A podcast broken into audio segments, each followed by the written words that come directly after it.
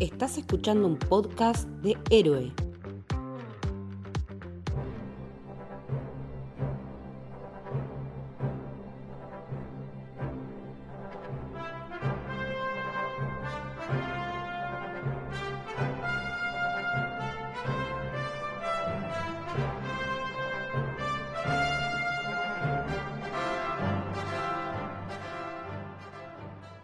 Bienvenidos, bienvenidas al Camino del Héroe. Mi nombre es Lucho Torres Toranzo. Estoy acá como siempre acompañado con mi gran amigo Santi. Buenas, buenas, ¿cómo va Lucho? Bien, bien, muy contento porque ya estamos avanzando en nuestro camino, este épico camino, y en esta ocasión nos toca Indiana Jones 3, la última cruzada, eh, The Last Crusade.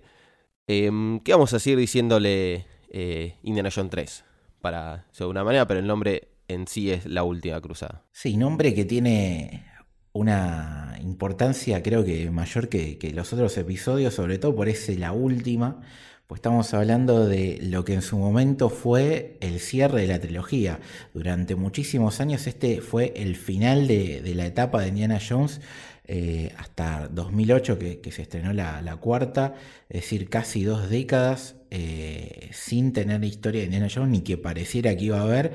Así que podemos analizar el, episodio también centrándonos en eso. ¿Cómo hubiera sido si el final terminaba acá y por qué pudo haber sido que, el final era este, ¿no? Para mí podría haber terminado tranquilamente y, eh, bueno, ya tiene una connotación religiosa muy fuerte que después cuando hablemos de, la historia en sí nos vamos a dar cuenta que está totalmente justificado, pero es algo con lo que venía como, digamos, eh, siempre coqueteando, siempre estaba ahí en todas las películas de Indiana Jones. En la 2 se volvió un poco más esotérico, así que acá podemos volver un poquitito a retomar cosas de la 1, que era más lo que, lo que habíamos charlado, si ustedes escucharon, imaginamos que sí, pero el primer episodio de este camino de Indiana Jones iba más por el lado eh, religioso del, del, catolicismo y acá un poquitito que lo, que lo retoma. Sí, vale aclarar primero antes que nada, eh, volvemos a saludar a, nuestra queridísima Cari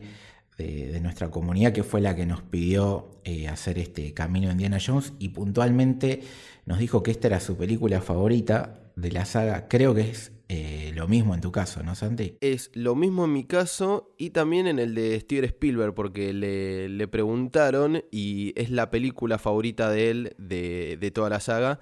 No sabemos si lo será Indiana Jones 5, pero hasta ahora por lo menos somos eh, tres personas que, nos parece la, favorita. Insisto, para mí no es la mejor.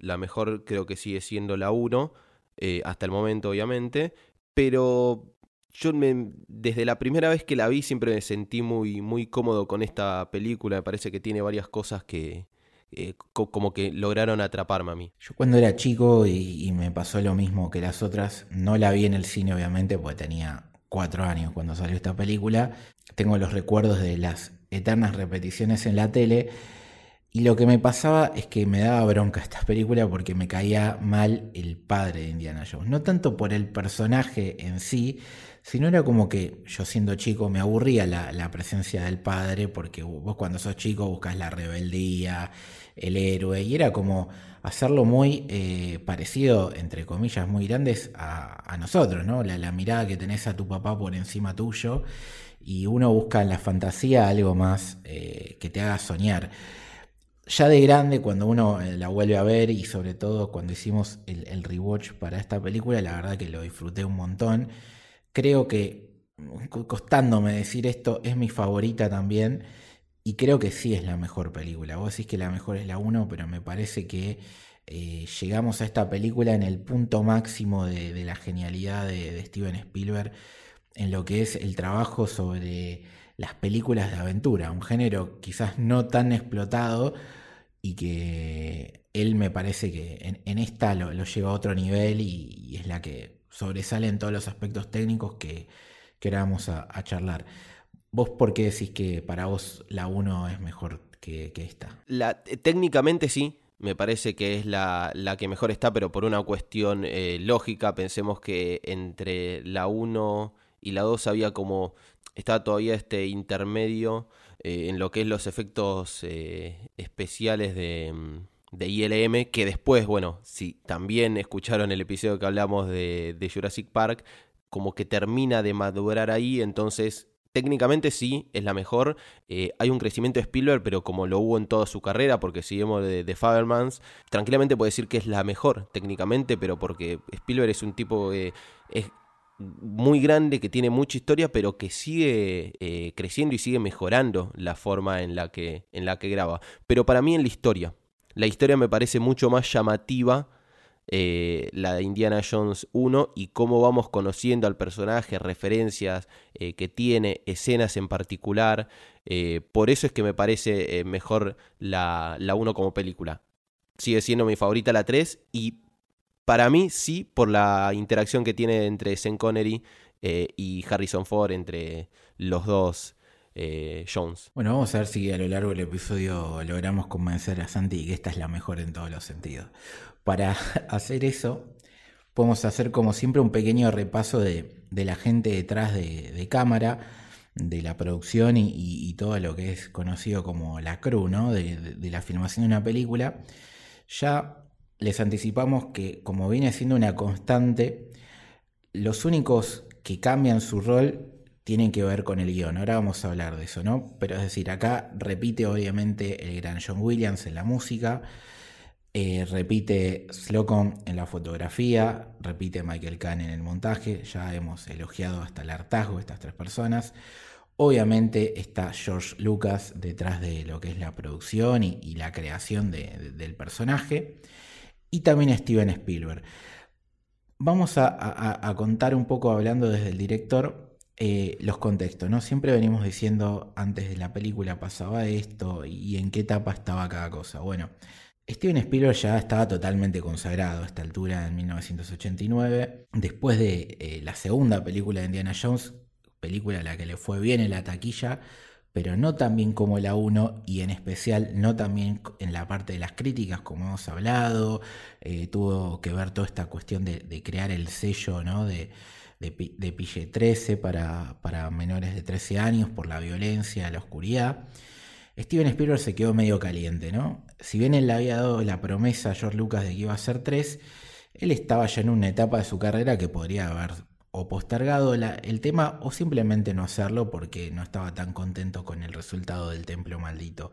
Él venía a dirigir el color púrpura, el imperio del sol y demás, tipo que estaba en la cima de, todo, había sido también un gran nivel de él como productor, haciendo, entre otras maravillas, Volver al futuro y los Goonies, ¿no? Por hablar de, cosas increíbles. Pero como él tenía esa espinita que se quería sacar de encima, le dijo a George Lucas, sí, vamos ya a hacer la, tercera entrega.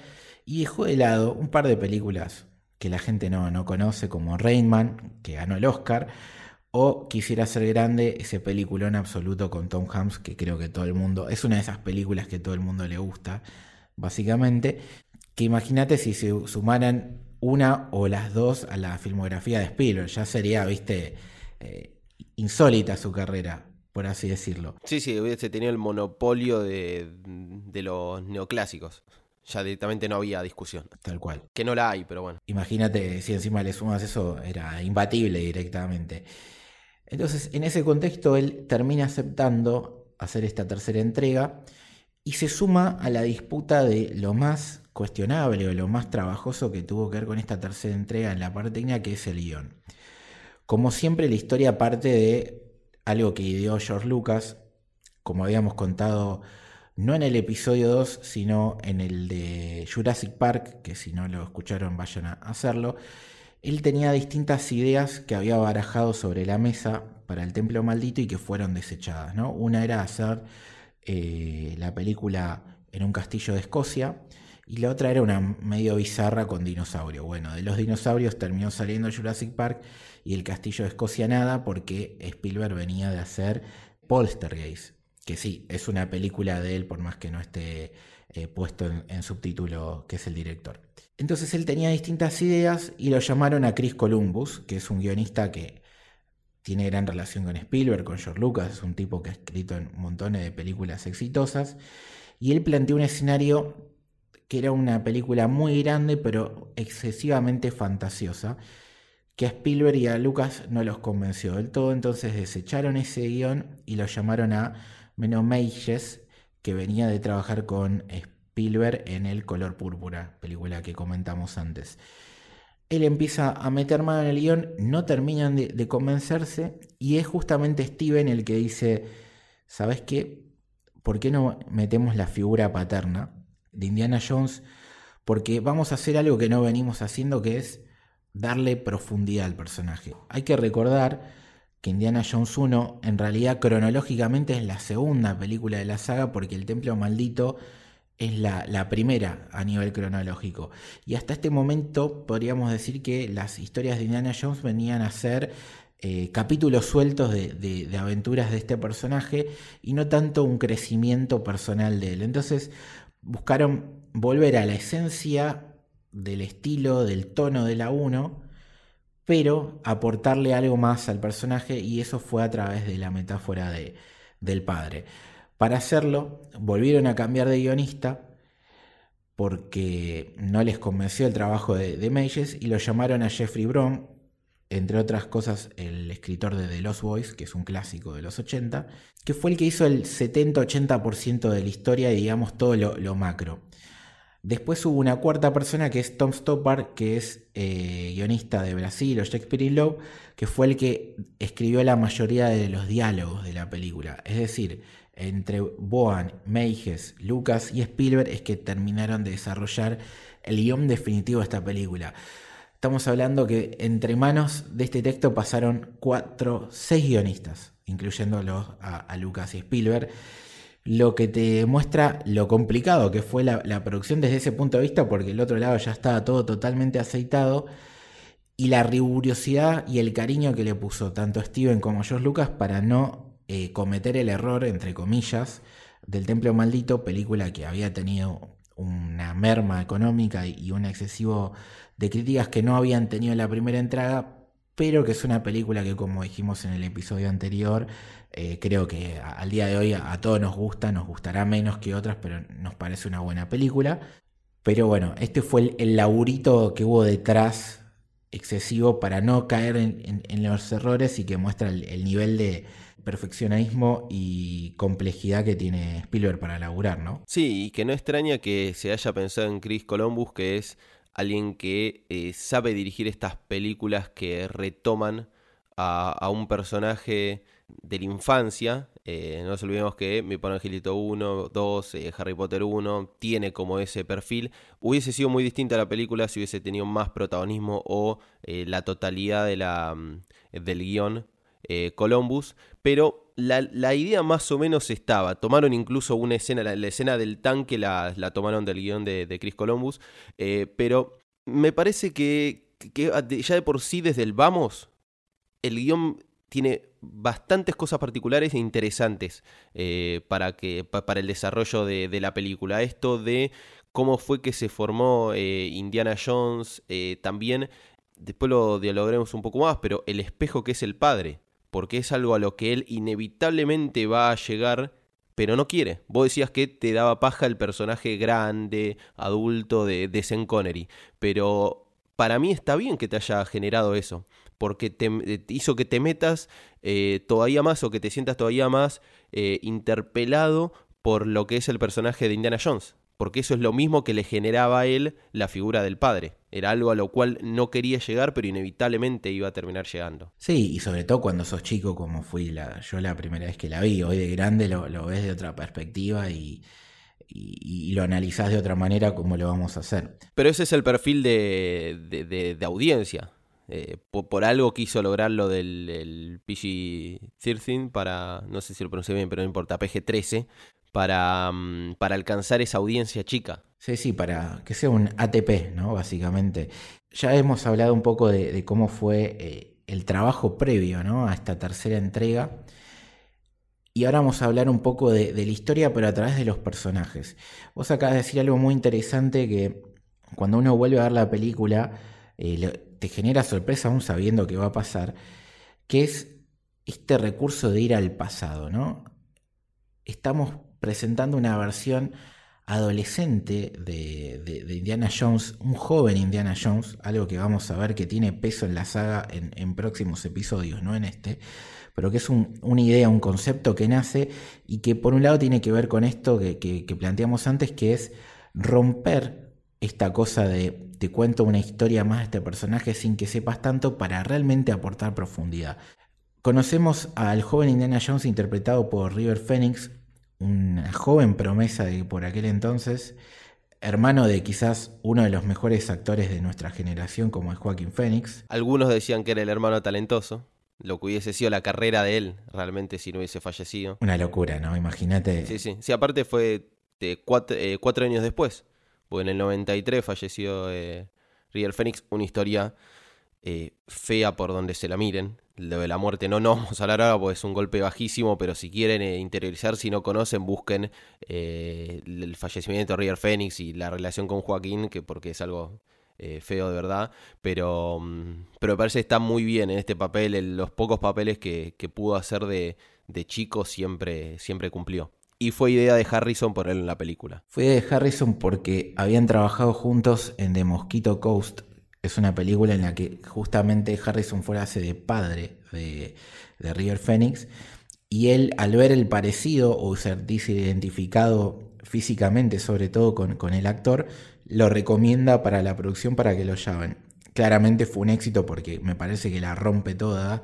Sirve también para entender eh, por qué nuestro protagonista es como es, ¿no? Ves desde el estilo de ropa, el uso del látigo, marcas incluso de la, marca esa que tiene Harrison Ford en la pera justifican también por qué la tiene el personaje. Absolutamente todo, ¿no? Desde su sentido de aventura, su, pasión por, por, la arqueología, por proteger las cosas que encuentra, ¿no? Esta cosa de, de encaprichándose, esto tiene que estar en un museo, ¿no? Eh, todo, todo, todo el, biotipo lo, lo conocemos y también empezamos a conocer cómo es su vínculo con su padre, pero antes de meternos con, el personaje de, John Connery, contamos un poquito más de, de River Phoenix, que no solamente tiene ese trágico final y, que lo, conocemos eh, por esta película, sino que también por cuenta eh, conmigo, peliculón absoluto, total, donde la rompió. Y tiene una curiosidad muy grande también, es que había sido nominado a, a distintos tipos de premios por, por sus películas y que es un chico que tenía una empatía muy fuerte por, por la gente que, que, menos lo tiene, ¿no? Era un activista, era un, chico que, que, era vegano porque quería ir al frente contra las empresas. Creo que el día de hoy su hermano también se transformó con el tiempo, por lo menos es vegetariano, porque me acuerdo creo que cuando ganó el, Oscar se fue a comer una hamburguesa veggie por ahí. Sí, sí, milita todo lo que es la causa eh, medioambiental bastante. no a lo Leo DiCaprio, pero desde su lugar lo de, participa bastante. es un chico que realmente, aparte de ser talentoso, era una persona que, tenía un sentido muy fuerte de, la justicia, ¿no? Entonces, la verdad que, es una pena, sobre todo porque cuando lo ves actuar, eh, que es lo importante en un artista, eh, ves un, un nivel de calidad increíble y, nada, va a quedar siempre en el recuerdo de, todos por, por, este papel, entre otros. ¿no? Cuando vamos al, al, pasado, vemos, sin verlo, a la figura del padre que como pasa en la 1, que vos bien lo dijiste, tarda en aparecer John Connery, ¿no? Sí, tarda en aparecer, se coquetea bastante con esto de eh, la imagen del padre, porque el primer plano que vemos, entre comillas, digamos, de, del padre o de Sean Connery, es eh, un contraplano, no se ve eh, el rostro. No sé bien más o menos el tiempo, pero tranquilamente deben ser 40 minutos, cerca de la mitad de la película, es cuando aparece y siempre es una incógnita. Eh, es, es como hablábamos mucho de que en Indiana Jones 1 tenés este perfil de checkpoint, de ir llegando a un punto, te ayudan ahí, después vas a otro. El principal objetivo de Em, o el disparador, digamos, de Indiana Jones 3 es encontrar al padre. Entonces, me, gusta cómo es que, está encarado esto, más tomando en cuenta que es Sean Connery, un actor eh, que está totalmente consagrado hasta, hasta ese momento, entonces no te lo iban a presentar de uno y está, y está bien justificado, porque en el momento que aparece, a partir de ahí, son las aventuras de eh, Henry Jones eh, Jr., padre y, y compañeros, y terminan siendo 40 minutos, media hora muy buenos de, la película en cuanto aparece. Más allá de que finalmente eh, Steven Spielberg cumplió su sueño de eh, dirigir a James Bond. Tal cual. Eh, de hecho, está supuestamente la cita, ¿no? De si alguien tiene que ser el padre de Indiana Jones, ese tiene que ser James Bond. Que como dijimos en el primer episodio, Spielberg tenía ganas de dirigir una película del espía británico y fue George Lucas el que le dijo, tranquilo, yo tengo un personaje que es todavía mejor y que era justamente Indiana Jones. Y es un personaje, eh, James Bond, que vamos a ver en, el cast, que, que, está atravesado de cierta manera y que como siempre se forman círculos, ¿no? Uno es Indiana Jones, James Bond y otro es eh, Indiana Jones y, y las Guerras de las Galaxias, que ahora también lo vamos a analizar. Pero para no irnos de ahí, eh, John Connery, estamos hablando que para muchos hasta el día de hoy es el, mejor actor que interpretó a James Bond, es una de las grandes discusiones de los fans. Siete veces fue ese personaje en, distintas películas, incluyendo Nunca digas nunca, que es la última vez que interpretó ese personaje en una película que es no canónica. Eso te iba a Porque es una saga que tiene unos quilombos de derecho de autor del carajo. Hay que recordar que están basados en, en los cuentos de Ian Fleming pero eh, los derechos los tiene la familia Broccoli. Y acá esta película no fue parte de, ellos, entonces no, es canónica, pero él interpreta a James Bond en la cinta. Y estamos hablando que cuando vos ves las imágenes es muy loco esto. Eh, la última vez que lo hace es 1983, es decir, un año antes del Templo Maldito y seis años antes de esta película. Y el cambio físico que tuvo John Connery es eh, sorprendente, porque todavía ahí estaba medio mamado, tenía pelo, eh, estaba canoso, pero no tan canoso, obviamente no tenía barba, tenía otro estilo de, vestimenta, otro estilo de, deporte. Y creo que ese fue uno de los motivos por el que originalmente él rechaza el papel para ser el padre de, Indiana, porque él no se ve, él no creía que hubiera sido creíble que siendo apenas 12 años más grande que Harrison Ford, la gente se creyera que él iba a poder ser el padre. Después termina aceptándolo y, creo que le vino bien la, caída del pelo y, las canas porque te, convences de que podrían ser tranquilamente padre e hijo. Sí, sí, sin duda, es lo que vos decís, tiene muy poca diferencia eh, entre sí y en la película realmente te crees que hay 30 años entre, entre ambos. Incluso vos decís el físico, sí, cambió mucho entre Never Say Never Again y eh, la última cruzada, porque, digamos, el físico rock que tiene que dar eh, un personaje como el de James Bond, tiene que ser un tipo eh, grandote y que pueda luchar, muy distinto al personaje que interpreta en Indiana Jones 3, pero aún así, esa película era The Last Dance de James Bond porque se mostraba un James Bond que estaba retirado, lo van a buscar para que tenga una última misión e incluso se hacen muchos chistes en la película con el físico, con que tiene dolor de espalda, que está contracturado, que le cuesta hacer eh, muchas cosas. Es una gran película que lamentablemente, como decía Lucho, no forma parte de las 25 películas de, James Bond porque es una de las dos que están por fuera de, de la dinastía Broccoli. Entonces, es un personaje que ya está bastante eh, avejentado, para decir de, alguna manera. Pero el cambio entre el James Bond que vemos ahí y el padre de Indiana Jones que vemos un par de años después eh, es enorme. No, y lo creo que en el medio, si no me equivoco, él gana el Oscar por Los Intocables de Brian De Palma. Y ahí eh, ya se parecía más físicamente a lo que vamos a ver en la última cruzada y no tanto a Nunca digas nunca. Es muy loco ese cambio, sinceramente. Eh, pero creo que le vino bárbaro para poder hacer este, este papel y bueno, estamos hablando de un actor del carajo que además de estas películas estuvo en La Casa del Octubre Rojo y El Hombre de la Rosa, ¿no? O sea, es una, leyenda de, Hollywood y una sumatoria al cast de, lujo totalmente. Para seguir avanzando un poco en, la trama, ¿no? Volvemos a, algo que pasaba en la 1, que tiene que ver eh, con la presencia de los nazis como los enemigos ¿no? a, vencer.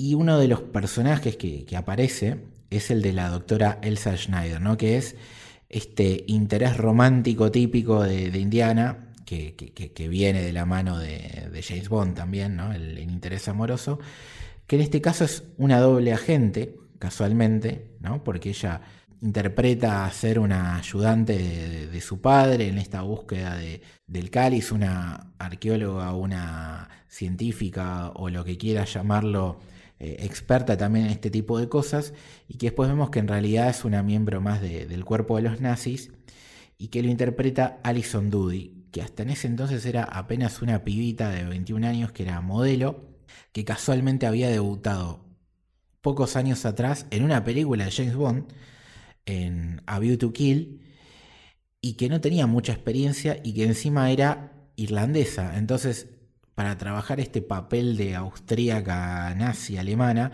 tuvo que, ponerle mucha onda y creo que lo hace muy bien en la película. Sí, sí, como decíamos, el físico le da para que sea un eh, realmente una, una, nazi en el perfil, eh, vuelve este interés romántico eh, amoroso que tiene Indiana Jones con una vuelta de tuerca.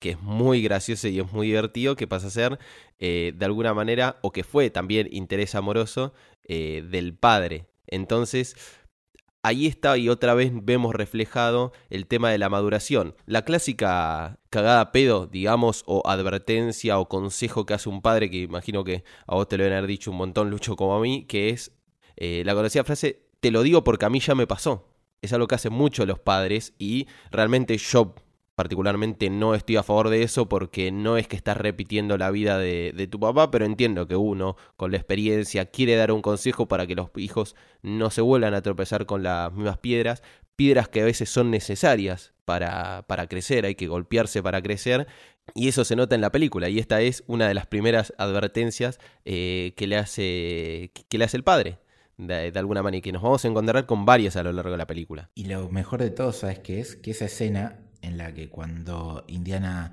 le dice, ¿y vos cómo sabías que ella era una espía nazi? Él le dice, porque habla dormida. O sea, anda a entender que compartían momentos eh, íntimos. Es una, es una frase que improvisó John Connery.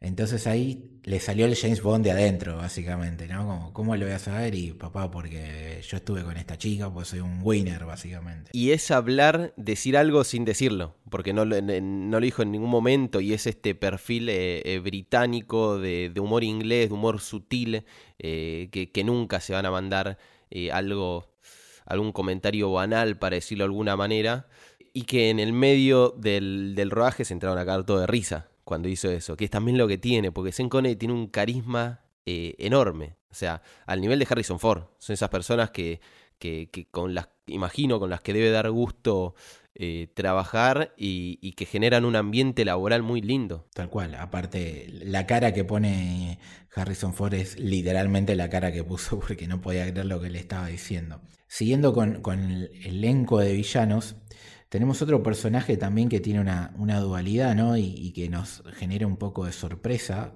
cuando hubo uno de los giros de guion, que es el de Walter Donovan, ¿no? Que es este que aparece como un empresario estadounidense, ¿no? Que, que financia el, museo donde trabaja Harrison Ford y, que le dice, necesito que vayas a buscar el Santo Grial, que le cuenta que su padre había trabajado con él y que está perdido, y que después vemos que es uno más dentro de la tropa de, de nazis o que colabora realmente con ellos, por más que en realidad su objetivo no es tanto la hegemonía de Hitler, sino justamente eh, ser un ser inmortal, interpretado por Julian Grover, actor que vos conocés muy bien de dos de tus cosas que más te han gustado en la vida, básicamente, ¿no? Sí, no tanto eh, de, Game of Thrones como el gran eh, maestre Paisel, sino el general Burns de El Imperio Contraataca, general que de alguna manera eh, sentí ese cariño por esos, por esos personajes que duran poquitísimo en el Imperio Contraataca, porque la poca paciencia que tenía en ese momento Vader eran tipos que duraban dos,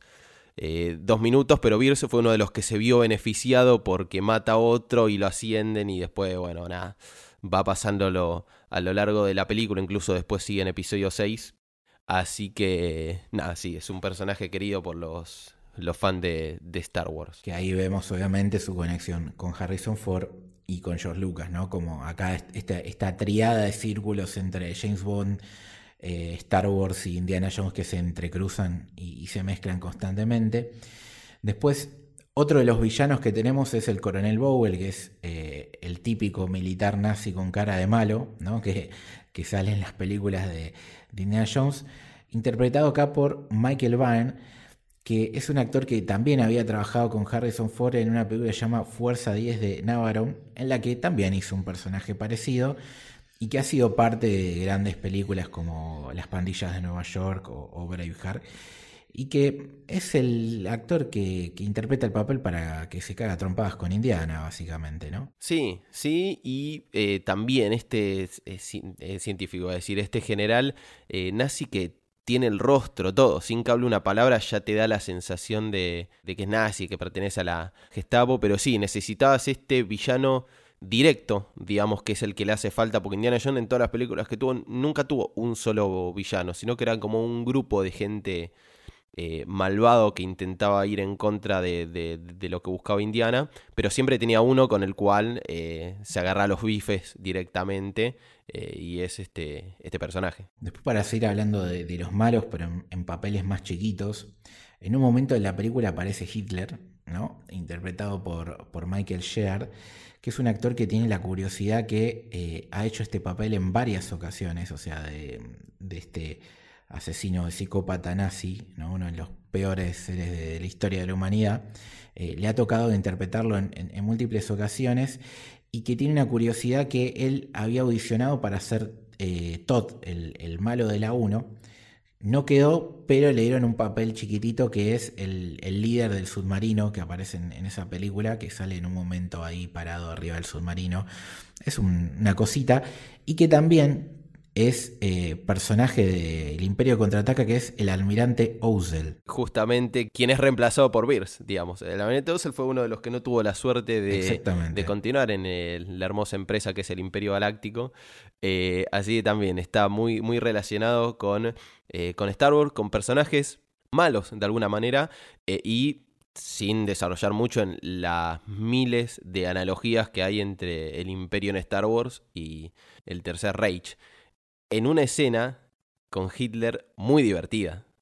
A mí, me parece top ese humor sutil eh, que ya sabemos que tiene, tanto como hemos dicho, Senconi como Harrison Ford, eh, como toda la, saga Indiana Jones. Sí, que es esa que, está con el libro del padre, ¿no? Y, que vos... Se cruza con Hitler y, y fírmamelo, Adolfo. Claro, que vos mientras ves la típica quema de libros que hacían los nazis, ¿no? Para, para romper la, cultura opositora o las ideas que pueden ir en contra de su lado de cerebro, ¿no? Y, vos temés que se lo va a sacar o que se va a dar cuenta y el, ego de, Hitler va más allá y, y se lo firma. Eh, tengo entendido, la tendría que repasar y por ahí voy a decir una burrada, pero que quede, que el actor es derecho y Hitler era zurdo. Entonces, cuando se dieron cuenta, después tuvieron que post producción hacerlo bien para, para que sea lógico con, con, el nivel histórico. O sea, creo que él había escrito primero con la diestra y después tuvieron que contratar otro actor para otra persona que lo doble la, la, mano y, le haga la firma con la izquierda. Mira vos, buen, Buen detalle. Ahí estoy picando la, película a ver si, si encontramos esa, esa escena y, y lo, y chequeamos. Y, ya te lo digo, sí, obvio. Mientras te, doy tiempo, cosa que pasa también, ya que, lo, que no lo, comentamos al principio, con eh, la primera aparición de, John Connery, que, que, es eso, ¿no? Que, está también, lo vemos de, de, contraplano, que está escribiendo en un libro o está estudiando y la voz es la de John Connery, pero el cuerpo que está ahí no es el de John Connery. Es otro actor el que interpretó físicamente y que después el, queridísimo actor escocés lo, dobló, pero físicamente, si bien pensamos que es él, eh, no es John Connery el que está a espalda. Firma con la, con la mano derecha eh, en, la, hoja como Adolfo Hitler y muy buena la cara de Harrison Ford en ese momento es, excelente cómo lo mira y se le queda como diciendo, por favor no te des cuenta de este libro. Y después hay una pequeña sonrisa, esa sonrisa eh, pícara que tiene Harrison Ford eh, cuando le entrega el libro. Le entrega el libro, lo sacan y sigue de largo Hitler. Gran escena. Entonces es con la mano derecha y lo que pasó fue que después se dieron cuenta de eso y, no lo pudieron cambiar. Algo así era, de memoria me acordaba, pero bueno. Pero buen, detalle, pues eso es, algo que eh, tienes que prestarle mucha atención eh, y obviamente tener conocimientos de, por lo menos, de cultura general. Que decimos cultura general, pero vos me preguntás a mí si era zurdo o derecho Hitler, eh, y te puedo decir conceptualmente de derecha, pero después no sabía que era zurdo para escribir. Sí, no, ideológicamente no, no lo era, pero...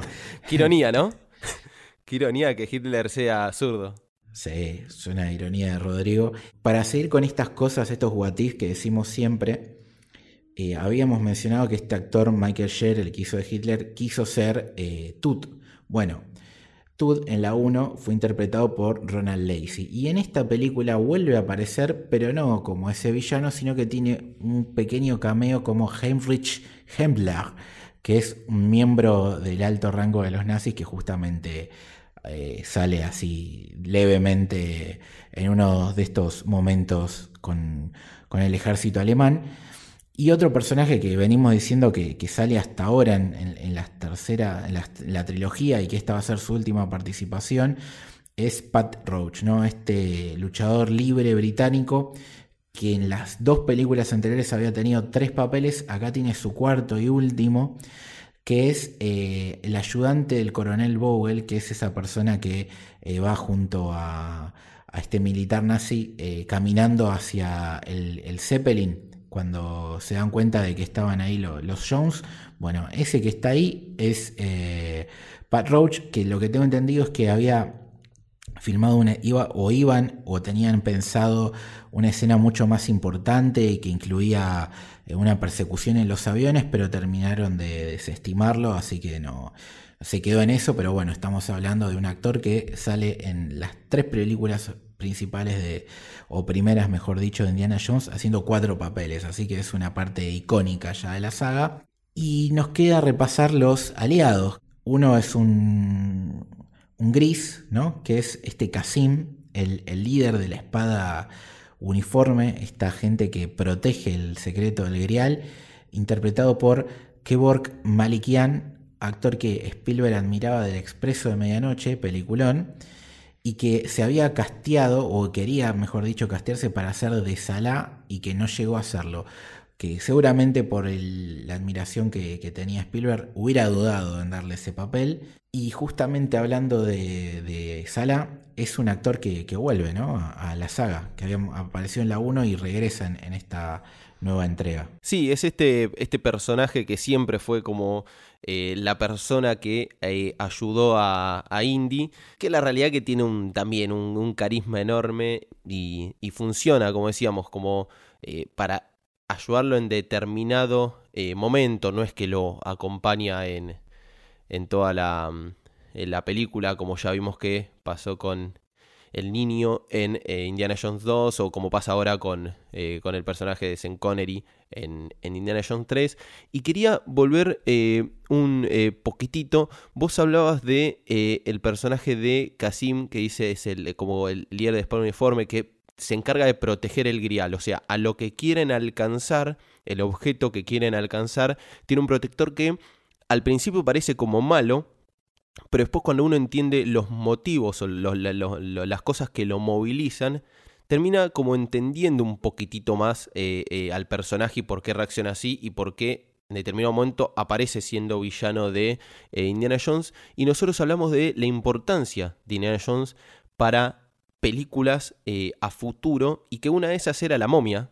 ¿Te acordás? No me acuerdo en cuál de los, de los episodios lo hablamos, creo que en el de la, en el de la 1 eh, y la momia tiene un personaje muy parecido, que es este, el de Adert Bey, que es eh, un jefe descendiente de musulmanes que se encarga de eh, vigilar y proteger Hamunaptra, que es la ciudad este en donde después revive Imhotep y que va el personaje de Brennan Fraser a, a, buscar. Entonces, acá yo creo que también funcionó como, como referencia para cuando hicieron la momia, porque tanto el physique du rol como la, mm, como la función del personaje es bastante parecida. Sí, siempre recordar que la momia sin Indiana Jones no existiría y, es parte del legado increíble que, ha dejado esta saga, ¿no? Una muy buena película que no sé si, si tuvo su, su capítulo, pero podríamos ver, por lo menos la primera, ¿no? Porque después ya eh, baja bastante la calidad. Sí, lo podemos ahí anotar a, futuro, de hacerle un, homenaje también a, la querida saga de, la momia. Eh, además de Sala, que es también el regreso de John Rhys Davis, nuestro queridísimo Gimli, hay otro personaje que, regresa a la saga que fue elección directa de Steven Spielberg justamente para marcar el tono humorístico, ¿no? que para romper con, con la oscuridad de la segunda entrega, que es el Dr. Marcus Brody, interpretado por Hall Elliott, ¿no? Sí, sí, también eh, la, aparición del Dr. Eh, Marcus Brody, amigo bastante cercano eh, a Indiana, un colega en realidad de, Indiana Jones en la, en la universidad y, en el, y en el museo, como bien vos decías, interpretado por Denholm Elliott, me parece que suma bastante a la calidad actoral de esta tercera parte. Justo estaba a punto de decir antes de que, de que arranquemos a profundizar con estos personajes más secundarios que si Sean Connery no era el mejor actor que había tenido la, la saga, y después me puse a pensar y dije, pero tiene bastantes como actores de, que le dan nivel a la saga. Digamos, no destacan por nombre, creo que Sean Connery es como el que, el que mejor y más historia tiene, por encima incluso de Harrison Ford, pero después mantiene bastante el, el nivel actoral todas las películas. Sí, y, si no, fueron algunos en su caso promesas ¿no? de, a futuro, como, como mencionamos en, la segunda entrega con, con Kei Juan, que, hoy en día volvió a, la estelaridad de, después de Everything Everywhere All at Once. Pero sí, el, nivel promedio es muy alto y, podemos cerrar, de hecho, para hablar del cast de, de, una pequeña participación y que tiene que ver con esto, quizás que, explique por, por qué las actuaciones son buenas en general, que es el Caballero del Grial, ¿no? Lo interpretó Robert Edison, que era un actor hiper consagrado del teatro y la televisión británica, esos típicos actores que lo premian a, todos los, mejores logros de, lo que tienen que ver con, con la tele y en especial con el teatro, todo lo que tiene que ver con interpretaciones duras, viste, y series dramáticas y demás pero que no había tenido una gran chance en el cine. De hecho, había tenido apenas un cameo en 1984 en la película Viceversa, y Spielberg lo quiso eh, premiar dándole la chance de, que tenga este rol de, del caballero del Grial en, la película. Y si bien es un cameito chiquito, eh, me parece un lindo gesto de, Spielberg, ¿no? te muestra ya eh, el, nivel de detalle y hasta la elección de decir, bueno, voy a poner un actor chiquitito en este rol, pero no elijo a cualquiera, elijo un tipo que, haya demostrado con, carrera ser un actor consagrado, ¿no? Un actor de calidad. Sí, y un rol que, como vos decís, eh, es, ínfimo, pero tiene eh, una importancia eh, en lo que es la, la diégesis de la historia enorme, porque es un caballero templario que quedó ahí para proteger el Santo Grial. O sea, eh, realmente el rol que tenía Casim de proteger el, grial era más en, eh, en, la vida común y corriente, pero después había un defensor más ahí, al lado. Y obviamente eh, procurando que la persona a la cual tenga acceso el santo grial sea, sea, digna, algo así como el Mjolnir de, de, Thor, que sea digna, pero no es solo de poder tocarlo, levantarlo, sino de encontrarlo, que eso es lo, lo interesante y si querés ya nos podemos ir a, eh, a esa escena en, en, particular, lo interesante de cómo era el Santo Grial. Porque siempre hubo un mito y mucha, mucho misticismo y misterio alrededor eh, de este elemento tan importante para la, para la religión católica y creo que para la mitología en general eh, del Santo Grial. Y el Santo en la mayoría de las películas se lo representa como con todo, con lujo, algo de oro, con detalles eh, eh, con gemas y todo lo demás. Y la explicación que da eh, Indiana Jones, un tipo que sabe realmente de estos temas, a mí me parece excelente. Sí, porque lo vincula justamente a la copa de un carpintero, ¿no? Y que tiene que ver, creo, un poco con los orígenes, disculpen si me equivoco, ¿no? De de, Jesús y, demás. Eh, sí, sí, a ver, el padre, eh, yo no sé mucha religión, pero eso es como, eh, catequesis básica que me quedó em, de cuando era más chico. José Carpintero, Jesús igualmente en la misma, entonces los recursos que iba a tener no iban a ser todos de lujo. Eh, en la última cena, si no me equivoco, la que pintó Da Vinci, está el detalle, y no es una copa con muchos lujos, es como decís vos y como cita Harrison Ford en la, en la película, es la copa de un carpintero. Es como básicamente lo importante es el agua del irial, pero también cómo lo tomás, ¿no? Y para tomarlo tenés que hacerlo con humildad, básicamente. Eh, gran poder, gran responsabilidad, siempre hay vigente de alguna manera.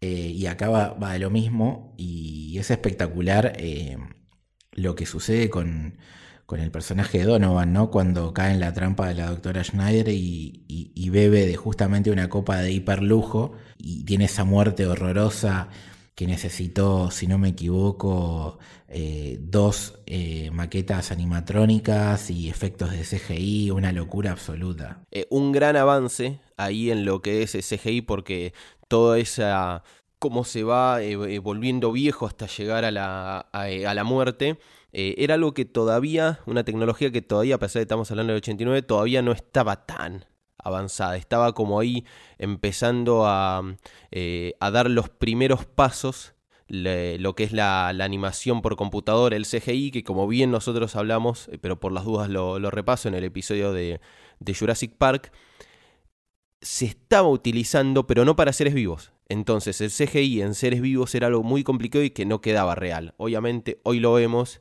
y no envejeció tan bien. De la misma manera que no envejeció bien la, la muerte del villano en Indiana Jones 1, pero porque todavía el CGI no está perfeccionado para eh, darle vida justamente a eh, seres vivientes. Sí, acá, lo que hicieron es una mezcla de un poquito de CGI más eh, empalmar planos del actor con maquillaje, más estas maquetas animatrónicas que, que, utilizaron y, queda muy bien. O sea, a diferencia de la 1, eh, es un salto. No, sea, hay un cambio abismal. Cuantitativo espectacular y, que muestra el, cariño, ¿no? De hecho, podemos hablar un poco de, las pruebas que tienen que atravesar Indiana, siendo tres.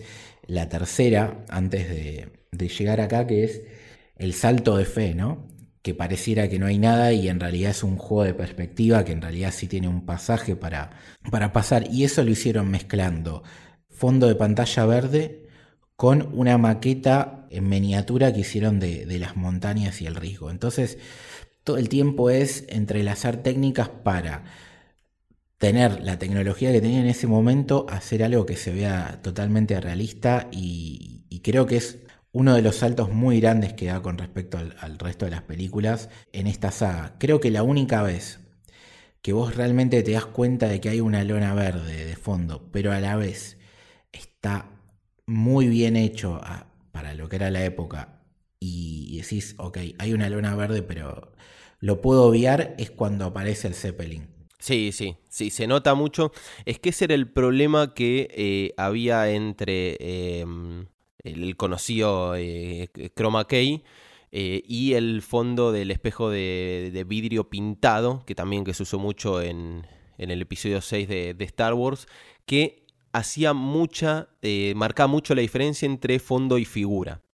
Algo que después, con el avance de la tecnología, se, se fue eliminando hasta el punto de hoy en día usar la tecnología, por ejemplo, que se usa en, en The Mandalorian, que es de Volume, en el cual directamente no detectás que el fondo no, no es real, o mejor dicho, que el fondo es una, eh, es una pantalla, pero sí, ahí se nota eh, bastante. Y vuelvo un poquitito porque eh, la parte de el puente ese que se ve en perspectiva, que es algo así como una escalera de Penrose, que en el cine se vio en varios lugares, pero para dar un ejemplo más cercano, está en, en Inception no solo que es eh, un elemento que, existe, esto que depende de la perspectiva, se va a ver o no, o va a parecer que es parte del fondo o que es una figura, eh, sino que también, como vos bien decías, es algo más simbólico, esto de el salto de fe. Y el salto de fe es algo casi eh, estructural en la religión católica, o sea, hacer algo, cuando uno dice dar la mejilla, eh, sin importar lo que haya hecho el otro, es de alguna manera un salto de fe. Es decir, yo doy todo y no, y, no miro, no, eh, no me fijo en a quién o de quién eh, viene o en las consecuencias que puede llegar a ver. Y justamente es lo que le pedían que tenga, que no es extraño, no es que tuvo que hacer un gran cambio el personaje, porque saltos de fe dio un montón Indiana Jones por el perfil aventurero que tiene. Sí, es que es eso, es la simbolización de, de todo, porque estamos viendo que a esta altura, que creo que me sorprendió, el otro día nos juntamos justamente eh, con Santi, con, con, nuestra comunidad, y nos pusimos a hablar de, esto de la edad de, que comentábamos antes de John Connery, ¿no? Y saltó en la edad que tenía Harrison Ford, y tenía 47 años en esta película. Eh, si bien creo que yo ya se lo noto un poquito más grande, cuando te dicen 47 es como que decís, a la mierda. Eh, realmente... No, no, 47 tiene el padre, vos pensás ahí en ese momento. Y creo que tiene que ver, esa escena de alguna manera es un poco lo que planteamos al inicio del episodio. Esta película se pensó como el cierre de la etapa del personaje. Después va a ser el propio Spielberg el que la va a revivir y, y lo hablaremos a futuro. Pero quería que hablemos un poco del final, ¿no? Porque podemos decir mil cosas de que como película de aventuras es la más grande porque tenemos un tanque, tenemos persecución en avión, arriba de, de, barcos a, los James Bond y, persecuciones en moto. la verdad que es espectacular. Salto de, un caballo a un tanque, o sea, locuras absolutas, ¿no? Eh, pero quiero quedarme más que nada con el cierre de, la etapa, ¿no? Eh, la película básicamente hemos visto en las anteriores que lo importante era el, artefacto, la reliquia, la joya, ¿no? A encontrar y, cómo eh, generalmente eh, Indiana terminaba quedándose con ese trofeo, ¿no? lograba la misión en encontrarlo. Y acá vemos que, si bien en un momento a los Señor de los Anillos pesa mucho el, el grial, el objeto. El real objetivo en esta película y el premio que se lleva eh, Indiana es eh, el vínculo con su padre, el reencuentro. Y creo que está perfecta la decisión de, Spielberg de, ponernos eso en la película, ¿no? Es un salto de, madurez de nosotros como espectador y en definitiva del propio personaje, no es dejar lo material de lado, por más que tenga el peso de la historia. Lo importante va por otro lado que son nuestros afectos, la gente que queremos, ¿no? la, gente que hace que, se justifique que, respiramos, básicamente. Y, me pareció increíble eh, esa decisión en la película. Sí, es todo lo lindo que, siempre nos transmiten las películas de Spielberg. Los que somos fanáticos de Spielberg como nosotros, eh, siempre decís, bueno, la dirección, la historia, la fantasía, los efectos visuales, eh, pero te termina transmitiendo una, una visión tan, tan optimista eh, que, te genera una alegría, un bienestar al ver la, película. Y pasa eso justamente como vos decís, o sea, la película puede ser desde un comic of age, una película de aventura, una película de acción, eh, western, porque la, primera escena es todo western, no solo por el lugar en donde se sitúa y la época, sino por la forma en la que se desarrolla la, acción, una body movie también puede llegar a ser. Eh, es el crecimiento de Indiana Jones y cómo él no quiere parecerse al padre y termina siendo eso. Hay un laburo muy bueno que no solo es de la elección de Sean Connery, sino de Sean Connery como actor, que varias de las expresiones que tiene él son iguales a las de Harrison Ford. No sé si vos te diste cuenta de eso, es algo que eh, se pone la pelea llena de lo parecidos que son, eh, y obviamente porque son padre e hijo, no en la vida real, entonces eso habla de un gran nivel actoral. Pero es todo un camino de, de indie cómo va aprendiendo de cada enseñanza que le sigue dando el padre y cómo le cuesta tanto ponerse en esta eh, figura de hijo, que de alguna manera es inferior y de, de aprender, más tomando en cuenta que en la película anterior él había hecho casi de padre, de alguna manera.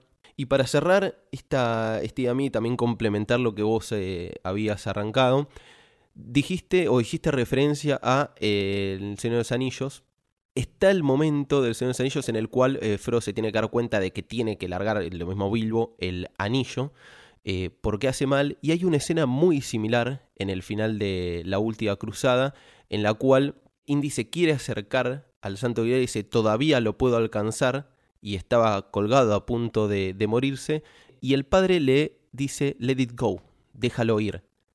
Y habla de las obsesiones que tiene como personaje, una obsesión que tuvo el padre y que él entendió que tenía que dejarlo ir, una obsesión que se la transmitió al hijo y que finalmente terminó entendiendo que tenía que dejarlo ir, eh, y la última enseñanza que le, que le dio el padre. Entonces es toda una película de, de, aprendizaje y cómo casi se, se completa el personaje de Indiana Jones. Sí, y es más, vos fíjate que eh, quería justamente hablar del nombre de Indiana y en ese momento, él, en toda la película el padre le dice Junior y ahí le dice Indiana, ¿no? que, tiene que ver con cómo él se ve identificado, porque después nos vamos a enterar de que su nombre no es Indiana, sino que es el nombre que es, con el que se autopercibe nuestro protagonista. Pero vos fíjate cómo ahí, en el momento crítico, el padre termina aceptando también la elección del hijo, ¿no? Es como que esas dos bandas, no es solamente el hijo que toda la película va detrás del padre, sino que el padre dice Indiana, ¿no? Como que lo reconoce como es, como un igual, como, como que lo, acepta, eh, me parece muy, muy lindo. Como distinto, que eso es muy difícil. Los padres generalmente quieren que los hijos salgan a imagen y semejanza de uno. Indiana no le salió así. Incluso creo que hay algo que es eh, todavía más eh, importante que es uno como padre le pone nombre a su hijo y el hijo se cambia el nombre. Entonces eso significa una maduración y haber elegido otro camino. Entonces también es simbólico en esa parte, que el padre haya entendido que el hijo eligió otro camino distinto al de él, por lo menos respecto del nombre. Sí, sobre el nombre y, obviamente por cómo lleva adelante sus aventuras, que es algo que de a poco se va dando cuenta y, se lo va reconociendo con, con preguntas y sutilezas. Y justamente el final final de la película, bueno, tenemos la revelación del nombre que nosotros lo habíamos contado en el primer eh, episodio. El nombre Indiana viene porque George Lucas tenía un perro con ese nombre, uno que adoraba, una raza malamut de Alaska. Y la idea original era que se llame Indiana Smith y, bueno, eh, fue Spielberg el que le cambió el apellido, pero el nombre de Indiana viene del perro. Y justamente eh, el padre de nuestro protagonista hace el, chiste con ese tema y dice, se puso Indiana por el perro. Y si vos vas al, inicio de la película, cuando él llega a la casa vas a ver un perro de la raza Malamut de Alaska que te da a entender que justamente es el perro por el cual eh, Henry Jones Jr. se autopercibe como indiana y que creo que es un, hermoso gesto de Spielberg y, George Lucas no solamente de que la gente se enterara de la historia en meta de por qué se llama Indiana el protagonista, sino también de hacer aún más fuerte el homenaje e inmortalizar ese perrito que, que debe haber amado nuestro querido George. Y para terminar de cerrar, viene el chiste y vemos una salida a caballo de, Indiana, de su padre, de Salai y, del doctor eh, amigo de ellos que, es parte de, la crew.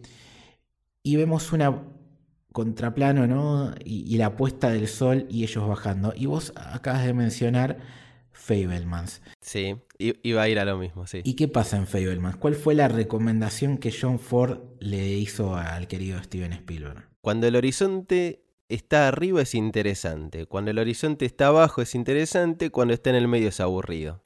¿Cómo fue que terminó Steven Spielberg su película? Con el horizonte abajo. Totalmente abajo, por encima sea ni siquiera la ley de tercios, es todavía incluso más abajo y es un plano que es hermoso. Eso, hablando de, de Webster, los cuatro caballos ahí, eh, también los cuatro jinetes y tenemos otra analogía con, eh, con la religión, eh, yéndose con el sol desapareciendo. Me parece hermoso porque incluso también habla de un proceso madurativo de Steven Spielberg como director, que los que vieron de Feynman entienden lo importante que fue John Ford y por qué en este detalle tan particular, porque no es que aprendió a hacer cine porque supo dónde poner el horizonte, eh, sino entender y, escuchar a, los, a los maestros y a, los, y a los referentes, a lo que termina siendo India al final de la película. Tal cual. Y por eso es que tranquilamente este podría haber sido el final de, de nuestras aventuras, de inclusive de nuestro camino, pero afortunadamente no lo es.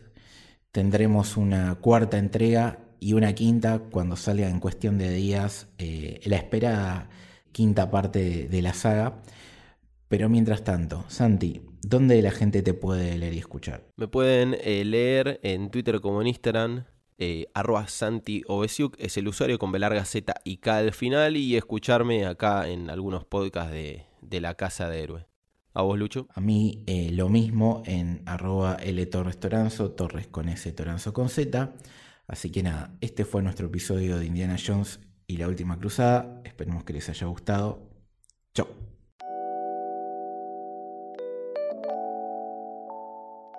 Si querés seguirnos en redes, podés hacerlo en Twitter en arroba Camino Héroe y en Instagram en arroba Camino del Héroe. Si querés seguir a la productora, estamos en arroba Sos Héroe. También podés sumarte a nuestro club de suscriptores, el Club del Héroe. Esta es una forma que tenés para ayudarnos a seguir adelante con este proyecto, que es 100% autogestionado y hecho a pulmón, del que podés participar por muy poquita plata mensual. Con esto tenés acceso a nuestro Discord exclusivo en el cual estamos todo el día hablando de cine, series, anime, videojuegos, comida, fútbol y además compartimos alguna que otra foto de nuestras mascotas. Podés encontrar los enlaces en cualquiera de nuestras bios.